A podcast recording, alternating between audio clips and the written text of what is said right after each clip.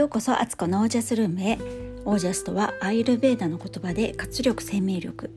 このチャンネルはオージャスにあふれる私を目指して日々楽しみながら暮らしているアツコがお送りします。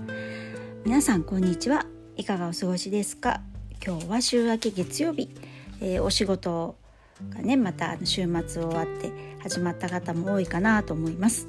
えー、私はですね今日ドゥーラの仕事があったので行ってきたんですけど、えー、そこのパパがねとってもね今育休を取ってるんですけどすごくねもともと料理が好きな方で「ドゥーラ料理覚えたい」って言って言ってくれて一緒に料理をさせてくださいって言われてあの一緒に料理作ってるんですよ。で本当に手際が良くてでささっと洗い物してくれたりとかなんか次に必要そうなもの出してくれたりとかあとなんか料理の話をしていてもあの時間のない時の料理って野菜が切ってあるだけでも助かるから本当下ごしらえって大事ですよねみたいな話が普通にできるのでもうねあのどっかの奥さんと話してるのかなって思うぐらいどっかのママと話してるかなと思うぐらい本当に家のことをテキパキとやられてるお父さんですごいなと思いました。もうイクメンだねイクメン。ね、うちの夫にあの爪の赤を煎じて飲ましてやりたいっていうぐらいな感じでしたけど本当になんか家のことってみんなでこう分け合ってねあのやったらいいと思うんですよ。できる人ができるタイミングでちょっとやっとく。それだけでも全然違うんですよね。私よく自分を時間差で使ってるっていうかあの未来の自分がちょっと楽になるようにあの玉ねぎの皮だけ剥いて冷蔵庫入れとくとか、あの何かの荷物を持っていかなきゃいけない時とかまとめといて、あのそれをね持ってく時の動線の場所に置いとくとか。なんかそれってそれをやった時ってなんかほんとちょっとしたことで23分で終わる仕事なんですけど焦ってる時とか急いでる時ってそれすらももうなんかもう本当にしんどい仕事になってしまうのでなんかそうやってねあの小分けにしてやるってあの一つの手だし時間軸で考えてやるっていうのも家事が楽しくなる楽になる一つだなと思います。であと今日は帰ってきてからはね YouTube の編集をやってたんですけどこの間ねちらっと話したんですがあの神賀美香さんという石黒先生の健康スクールの卒業生での方と一緒にねちょっとねあの対談動画を撮ったんですよ。でそれをね各自で編集してそれぞれの YouTube チャンネルに上げようっていうことでやっててもうね美香さんはねあの3本ももう上げられてて素晴らしいっていう感じで私は全くまだ1本も作り上げておりませんっていう状態ででちょっとねとっかかあやり始めてみたんですけど、まあ、久しぶりにあの動画編集ソフトのあのファイナルカットプロを使ってやったんですけどそれこそねあの MacBook を買ったのが今年の4月ぐらいなのであのまだね全然使いこなしてないんですよ。ファイナルカットプロなのでもう本当にねあのそっからみたいなとこからやり直しをあの YouTube でやり方を見てねあこうだったこうだったみたいな。やっててなかなか時間かかってんですけどでも本当にあの YouTube とかそういう何かをねこう続けて継続してやろうと思った時って、まあ、とりあえずやってみるってことが大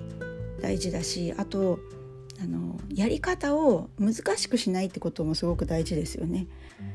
最初になんか頑張りすぎるとそのクオリティをずっと続けていくのってあの日常に落とし込むって結構大大変だったりすることあるじゃないですか。なのでなるべくあの頑張りすぎないような編集だけどもあの見てる方が飽きない楽しいなと思ってくれるような編集にそこのギリギリラインを攻めようと思っています。ちょっとねもうちょっといろいろあの頑張るとか頑張ってねやってみようと思っています。そのうちねあのアップできると思いますのでお待ちください。あと昨日ねちょっとね大きな決断をしまして私。あるビジネスのサロンに入会しました。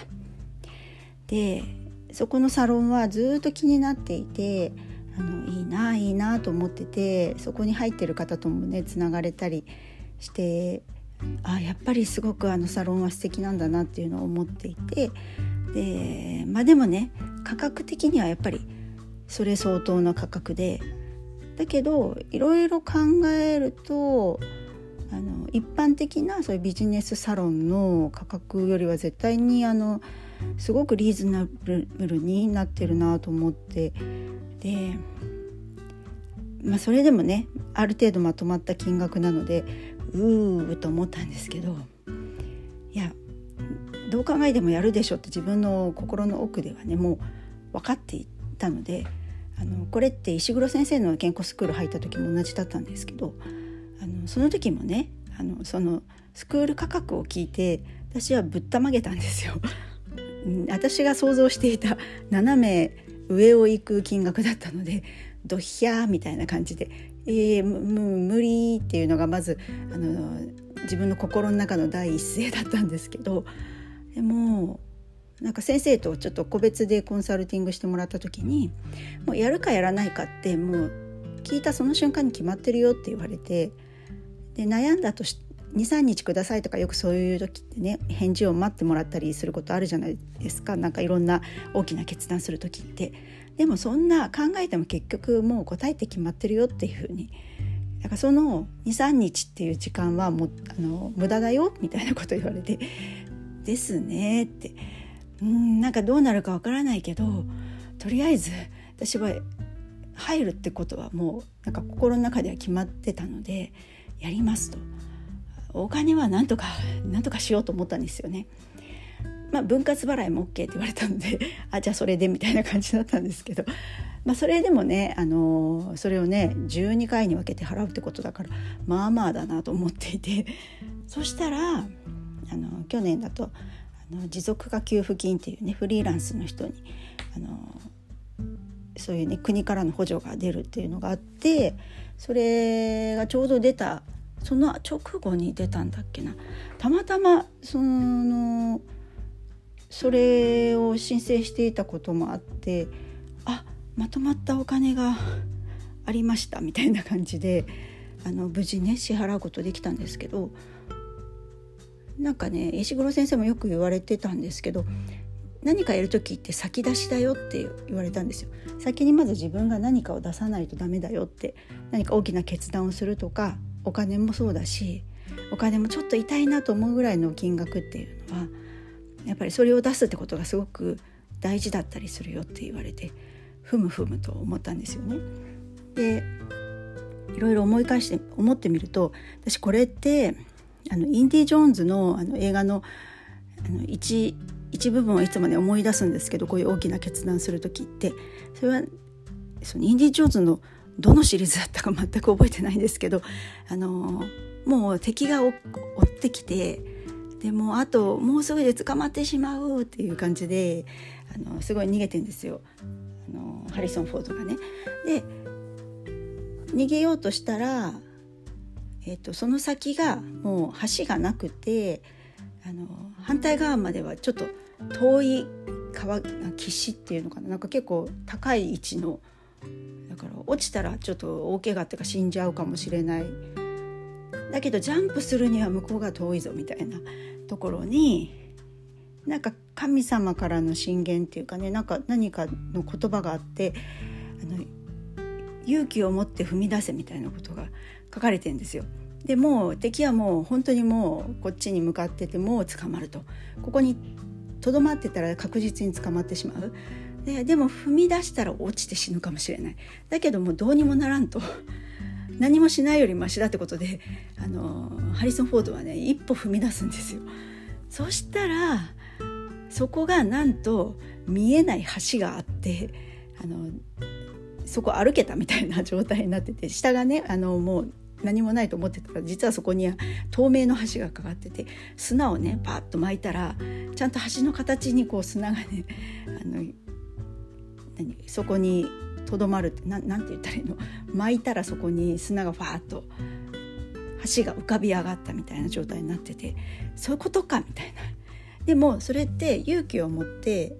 一歩出なかったら結局怖がってたらもう捕まるしかない運命だし一歩踏み出すっていうのはもうその本人しかできないことなんですよね。いくら周りで例えばスピリットとかねなんかあのなんだろうその様子をこうね俯瞰している人たちがいてもその人たちはもうどうにもできないんですよ。渡ったらいいのにってそこに橋があるからって言ってもまあそれは本人には届かなくって